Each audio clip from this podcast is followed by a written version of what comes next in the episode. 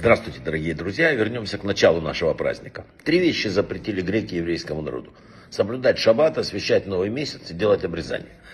А чего они привязались именно к этому? Греки рассуждали очень просто. Надо бить там, где очень э, вот связь живая.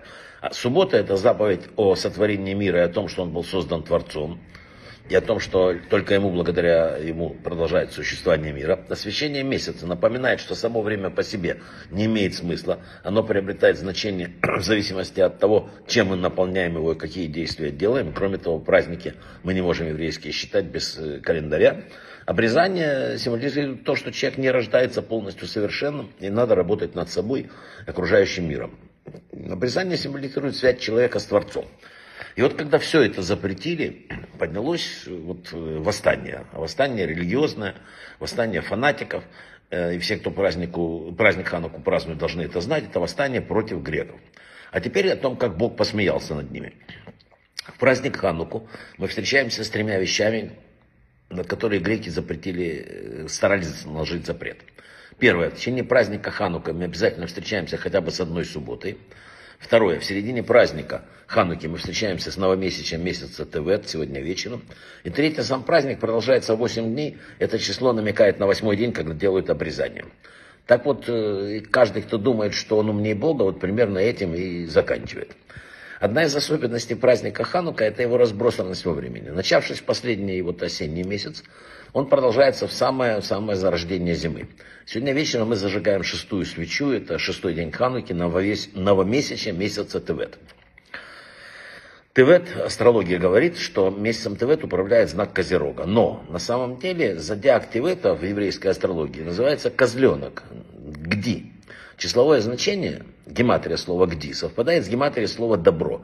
Отсюда и название месяца, тевет, от тов. Поэтому те, кто говорят, что месяц предопределенно негативный, они ошибаются. Добро может быть невидимым, непонятным, но оно не может быть негативным. Вот. Кого, никого не слушайте, настраивайтесь на позитивный месяц, и так и будет. Вернемся к Хануке. Тьма Греции в каждом поколении обновлялась и сгущалась. И сейчас это все продолжается. И мы последнее поколение перед приходом Машеха, пытаемся сталкиваться с максимальной темнотой, с максимальной непрозрачностью.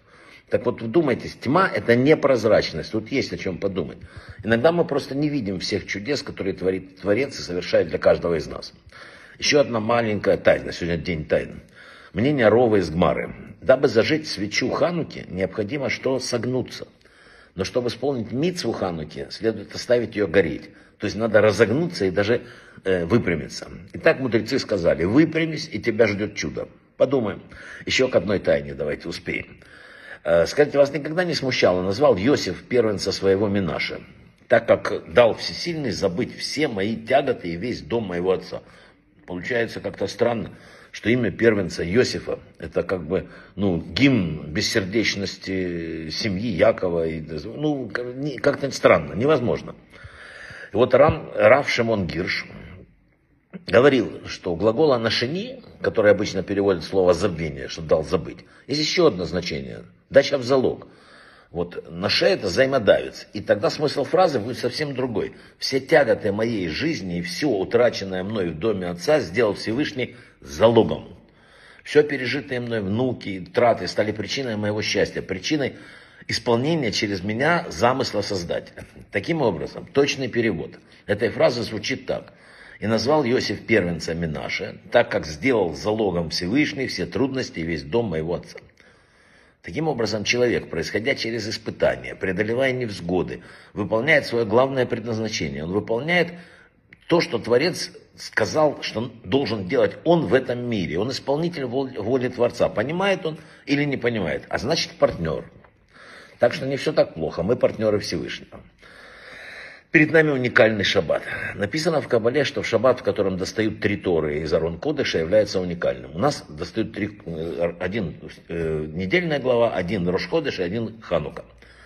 Написано, что в тот момент, Кабала говорит, что когда человек приходит в синагогу, открывается Арон Кодыш, из него достают три Торы, в этот момент у неба можно получить абсолютно все – вот это как раз тот случай, просите и получите. Поэтому сегодня, даже если у нас нет возможности у кого-то пойти в синагогу, у него есть возможность сегодня, в то время, когда это делается в синагоге, примерно попытаться тоже помолиться. Но лучше сегодня увидеть Арон Кодыш, увидеть три Торы, и все может быть. Любая сказка возможна. Брахава от слаха, Ханука Самея, Ходыштов. Всего самого-самого лучшего. Удачного шаббата и вкусного.